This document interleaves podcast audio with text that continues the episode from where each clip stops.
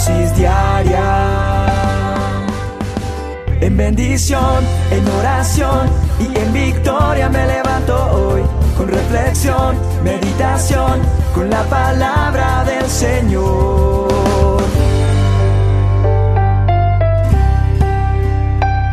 Con William Arana. ¿Qué tan constante eres para las cosas? Cuando emprendes algo, ¿eres de los que perseveras por encima de todo o, eres inconstante? ¿Por qué pregunto esto? Porque es que muchas veces nosotros mm, no somos firmes. Es decir, muchas veces nos pasa que empezamos algo y tal vez empezamos con perseverancia, con constancia, pero mantener esa perseverancia, esa constancia nos resulta algo difícil. A veces eso tiene mucho que ver con cómo fui criado, cómo fui formado, cómo me enseñaron cosas. A mí me costaba mucho ser perseverante. Pero muchas veces nosotros picamos aquí, picamos allá, hacemos esto, hacemos lo otro, y pasa mucho en lo laboral inclusive porque la gente está buscando estar mejor, porque esto no le sirve, porque tal vez esto allí me va mejor, o a veces en el estudio, no sé, en el ministerio, en muchas cosas pasa. Nos falta ser perseverantes y constantes. Mantenemos un sub y bajan, un, un tobogán. Y también pasa mucho en nuestra vida espiritual, ¿sabe?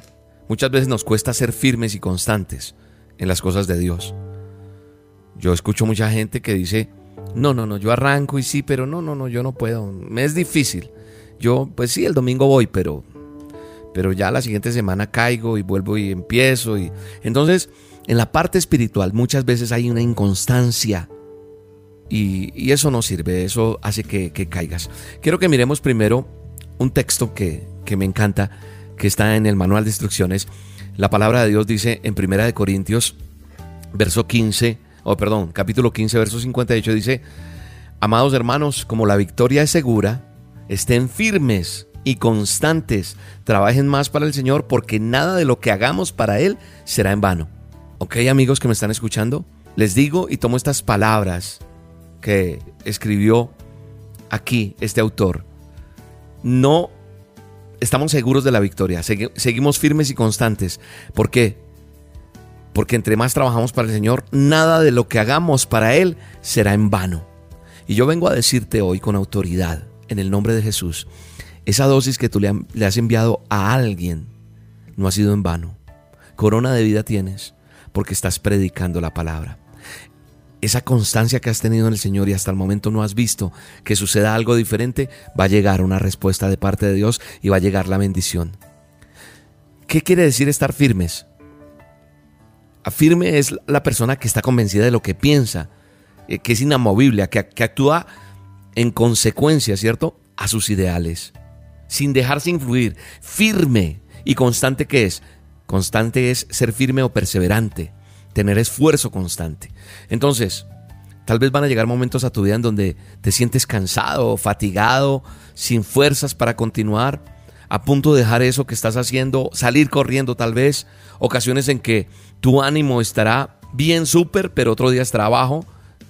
Pero yo te vengo a decir que tienes que continuar porque la constancia, la firmeza y salir adelante va a traer recompensa. Y en Dios, quiero decirte, a los que le sirven a Dios, a los que hacen una labor todos los días de evangelizar, aquel que es el pastor, aquel que es el líder, aquel que envía una dosis, que, que quiere que la gente conozca de Dios, quiero decirte que servirle a Dios es un privilegio. Y la forma más maravillosa de agradecerle a mi Dios por todo lo maravilloso que ha sido en mi vida, pues lo mínimo que puedo hacer es seguir sirviéndole no parar de hacer lo que estoy haciendo. Así que hoy, amado hermano, amigo, amiga, te invito a que seas firme, que seas constante. ¿Por qué? Porque si tú estás firme y constante, nada ni nadie te va a mover de ese lugar donde estás. Vas a llegar a esa meta que te has propuesto. Porque Él tiene cosas bien grandes. Vas a salir vencedor en el nombre de Jesús. Vas a salir vencedora y esa situación no te va a derrotar. Porque aunque los problemas estén ahí, tú seguirás creciendo en el Señor. Aunque el entorno sea lo, peor, aunque a los demás les den los peores diagnósticos, para ti serán los mejores. Así que no permitas que las circunstancias negativas de tu alrededor influyan en ti. No, fluye en el Señor, porque en Él tienes victoria. Sé valiente, lucha, Lucha hoy con ese desánimo que tienes. Basta, ya no más desánimo. Como le he dicho a más de uno, hoy que te sientes mal, triste, abandonado, abandonada, deprimido, deprimida, métete a la ducha ya. Con agua fría te bañas y en el nombre de Jesús vas a cantar, alabar a Dios y vamos, hazlo. No te quedes ahí con las manos o los brazos cruzados. Hay que actuar y no más inconstancia. No, un abrazo, Dios te bendiga. Muchas veces pensé que era imposible que los sueños no se pueden alcanzar. Es posible subir a la montaña, es posible andar sobre las aguas y es posible correr esta carrera con el milagro de llegar hasta el final. El desierto yo crucé, la batalla la gané y al final yo encontré que es posible con la fe. La dosis diaria con William Arana, tu alimento para el alma. Vívela y compártela. Somos Roca Estéreo.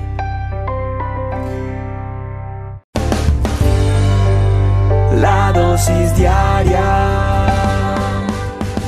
En bendición, en oración y en victoria me levanto hoy. Con reflexión, meditación, con la palabra del Señor.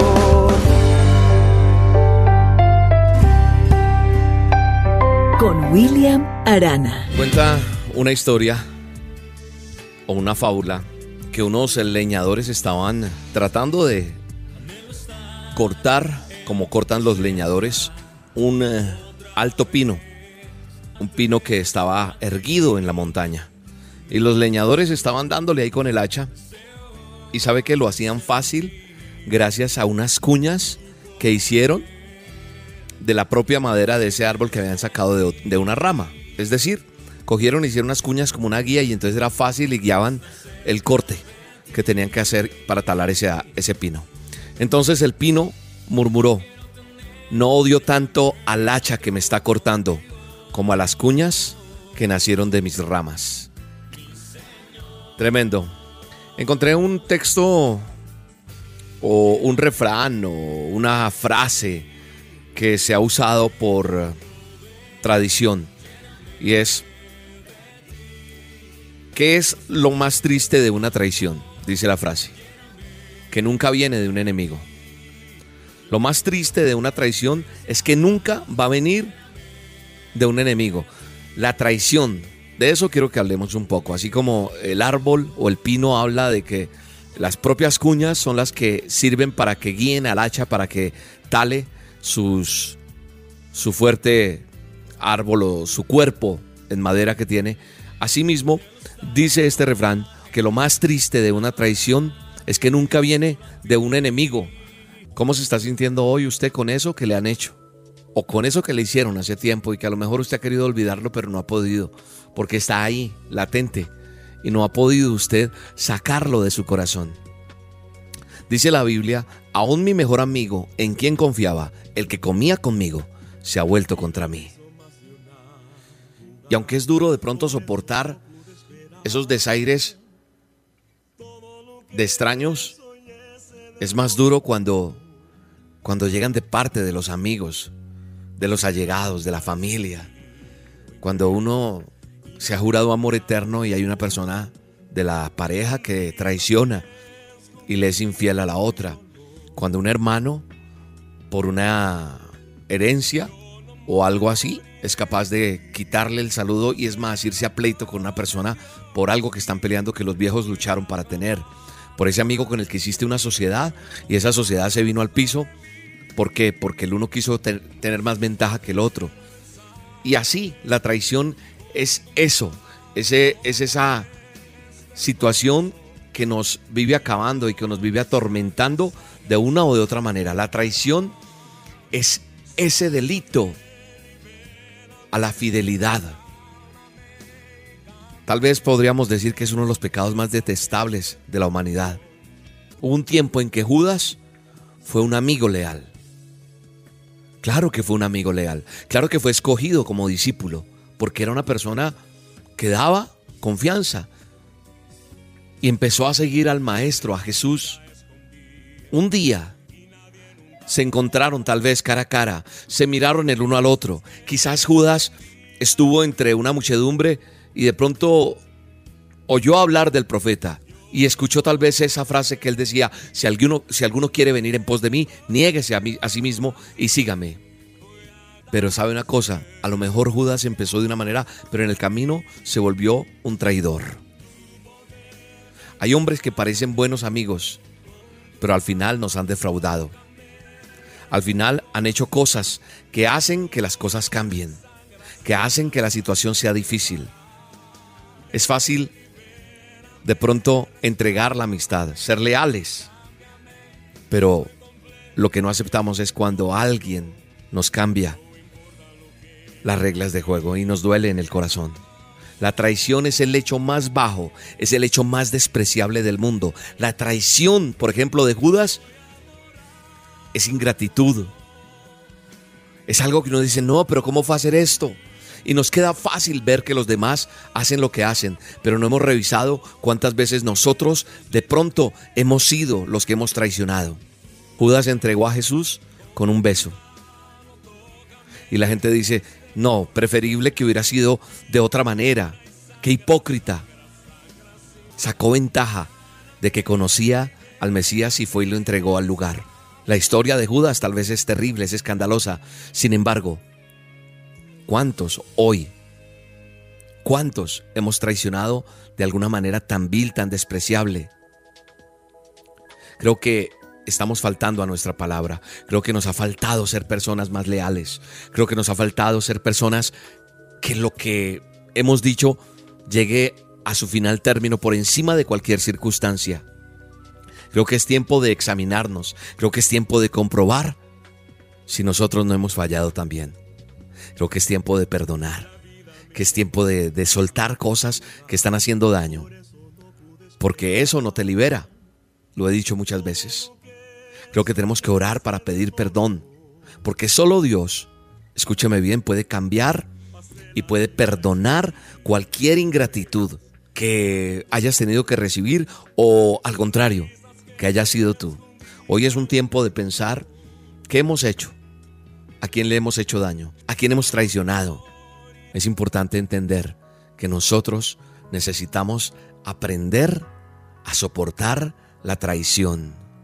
Creo que nosotros tenemos que entender que si hemos sido heridos por la deslealtad de un amigo, de su pareja, de un socio, hay que pedirle a Dios que, que nos quite esa amargura que se está enraizando en nuestro corazón. Que Dios traiga a tu mente que tienes que perdonar, Señor, te entrego esa traición, te entrego ese dolor, te entrego eso que me está doliendo. Y te lo entrego solo a ti porque tú eres el único que me puedes cambiar y que puedes cambiar la historia. No busco venganza yo. Te entrego todo, Señor, y haz tu santa voluntad en esto que me ha dolido tanto. Entrégaselo. Y declaro en el nombre de Jesús que eres libre de toda culpa, de todo dolor, de toda ira, de toda amargura, en el nombre de Jesús. Amén. Es más fácil endulzar todo el agua del mar que dejarte de amar. Es más fácil amargar toda la miel de un panal que dejarte de amar.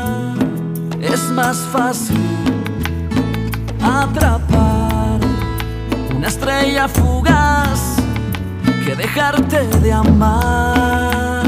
Y es más fácil habitar el sistema solar que dejarte de amar.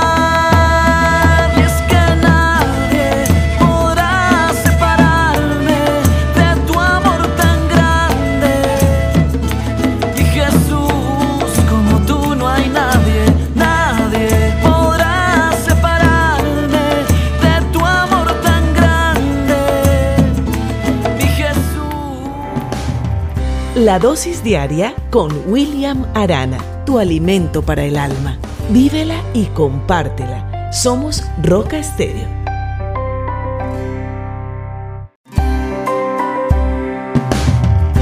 Cuando el desánimo viene, junto con él viene el negativismo y junto a eso nos ponemos enojados con Dios por todo lo que nos está pasando y le echamos la culpa. ¿Te ha pasado eso? Hablemos en esta dosis de eso. Bienvenidos.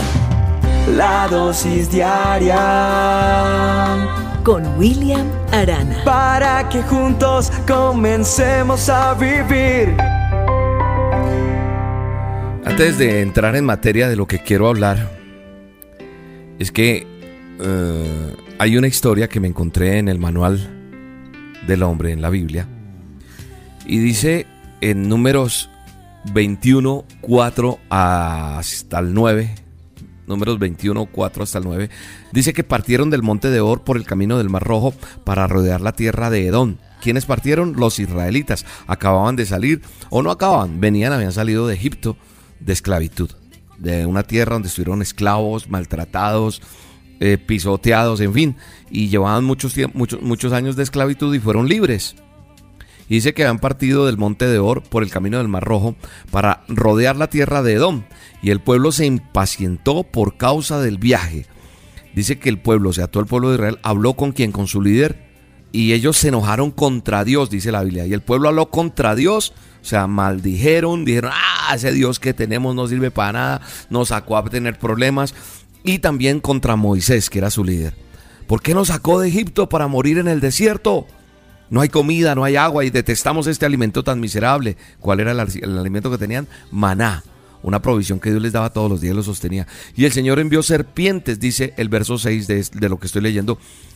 Serpientes venenosas entre el pueblo o serpientes abrasadoras o serpientes ardientes, puede decir otra versión, y mordieron al pueblo y mucha gente murió del pueblo de Israel, murió por haber dicho lo que han dicho y por haberse enojado. Entonces el pueblo cuando vieron tanto muerto, Ahí sí otra vez volvieron a buscar a Moisés a su ley. Le dijeron, hemos pecado porque hemos hablado contra nuestro eterno y poderoso Dios.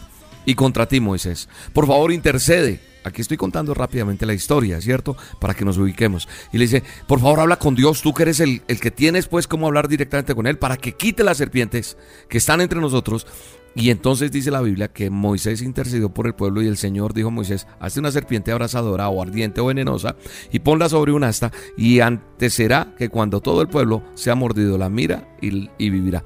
La serpiente que mandó a hacer la mandó a hacer en, bronce, en, un material. Y Moisés hizo una serpiente de bronce y la puso sobre el asta y sucedía que cuando alguien era mordido por una serpiente, miraba a esa serpiente y ya, no moría. Eso hizo Dios, cosas raras que hace Dios, pero mire. ¿De qué quiero hablar un poco en todo esto? Mire que nosotros cuando estamos frustrados no recibimos las bendiciones que tal vez Dios nos prometió, nos empieza a ir mal, el matrimonio se nos acabó, alguien se atravesó y dijo, ay, es que yo era cristiano y eh, mucha gente habla de, ser una persona creyente y hace cosas que nos molestan, nos queda viviendo un dinero, se porta mal como inquilino, eh, va y le quita el marido al otro, eh, pasan muchas cosas, muchas cosas. Entonces nos frustramos Vemos que, las cosas no se dan, estoy buscando trabajo, he tratado de hacer esto, me desanimo. Y eso hace que yo hable contra Dios. No solo con palabras, sino a veces mis acciones, mis pensamientos hacen que nosotros perdamos el hilo. Y entonces lo que le pasa al pueblo de Israel nos pasó a nosotros o nos ha pasado. Hablar en contra de Dios. Y permitimos que serpientes venenosas, serpientes ardientes, nos vayan mordiendo hasta el punto de causarnos una muerte física o espiritual. Quiero decirte algo, cuando el desánimo viene, el negativismo también se hace presente.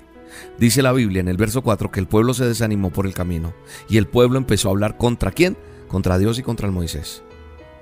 Porque en el desierto que estaban pasando hizo que, que, que pasara un momento duro, que las cosas no se, no se arreglaban, que la situación era complicada y puede que el desierto que estés pasando sea duro.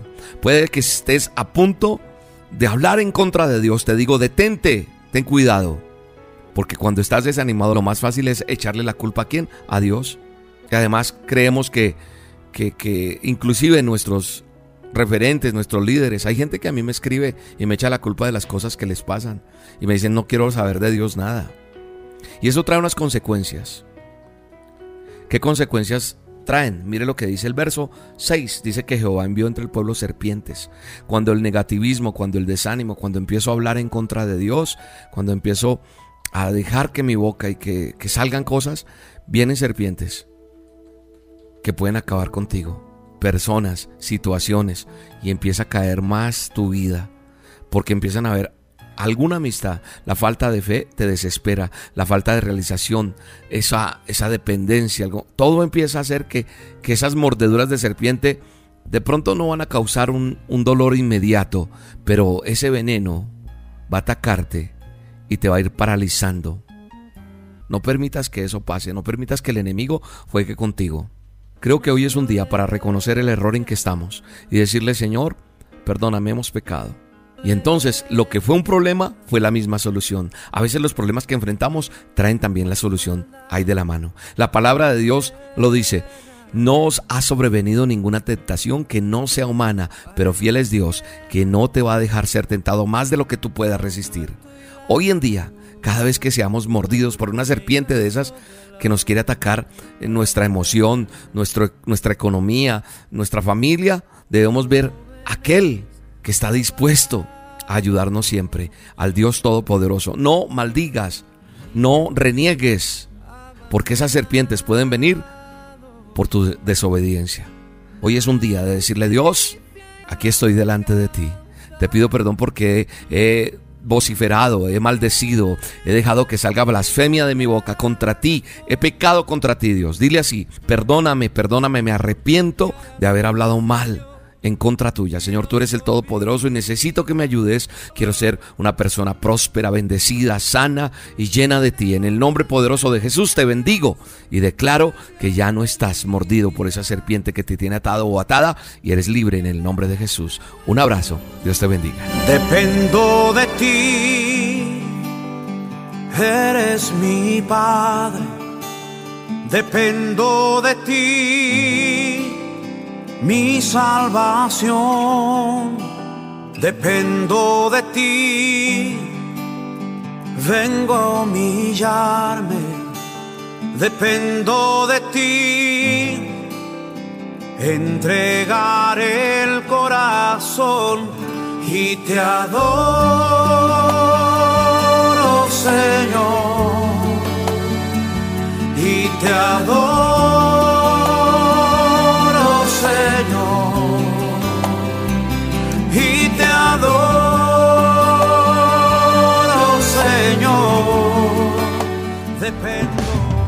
La dosis diaria con William Arana, tu alimento para el alma.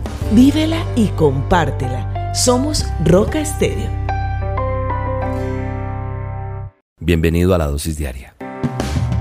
La dosis diaria con William Arana. Para que juntos comencemos a vivir.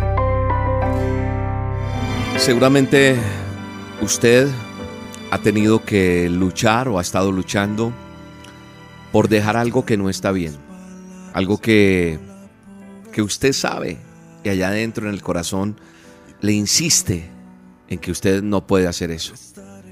En algo otras dosis eh, alguna vez he hablado acerca de si yo voy a pasar una avenida y viene un carro, yo brinco. Eh, si hay una candela o cuando hacemos una fogata o estoy cocinando, y mi cuerpo reacciona ante las cosas que me exponen al peligro, porque hay una forma de, sentir, porque Dios nos creó de esa manera. Y seguramente, repito, usted ha intentado dejar algo que no está bien.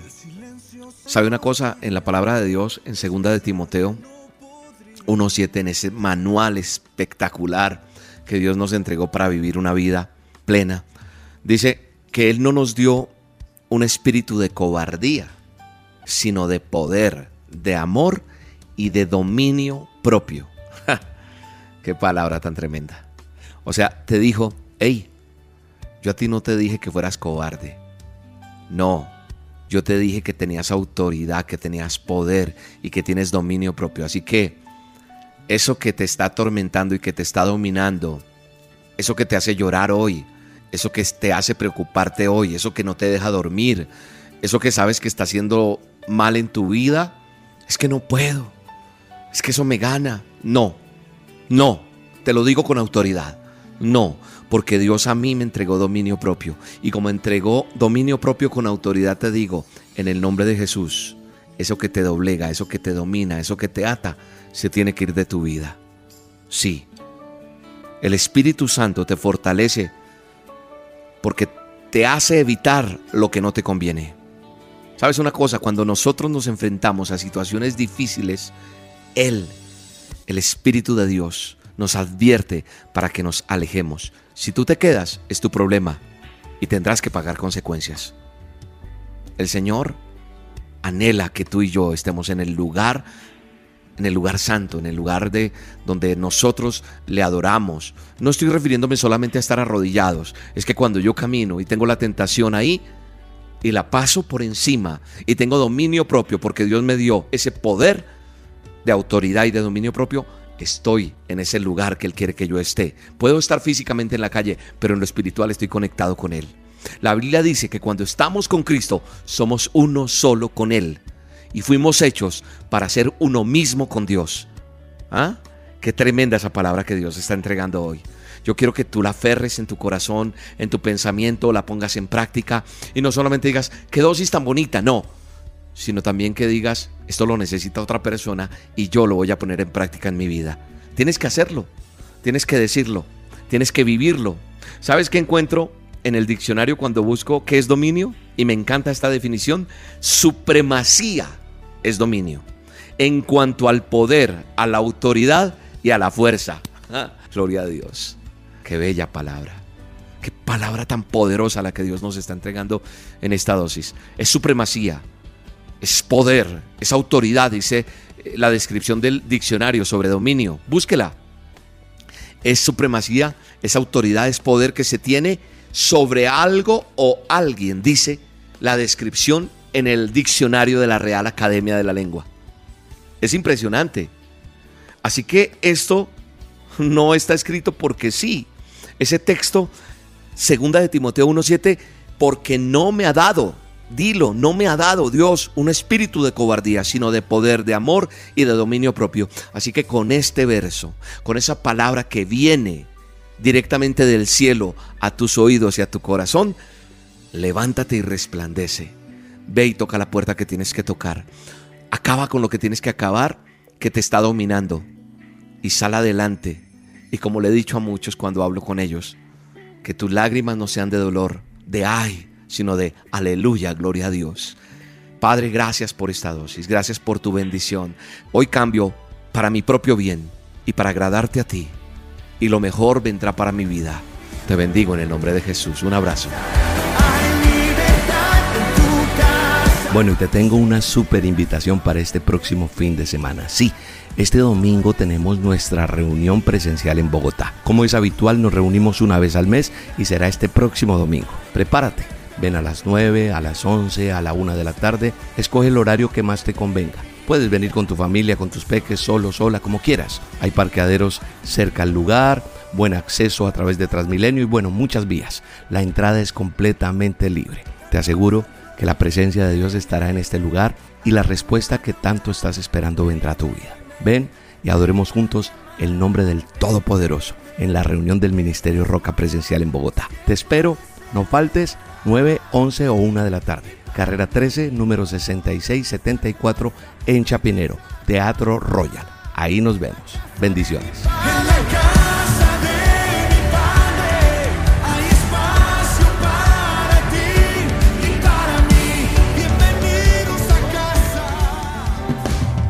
La dosis diaria con William Arana, tu alimento para el alma. Vívela y compártela. Somos Roca Estéreo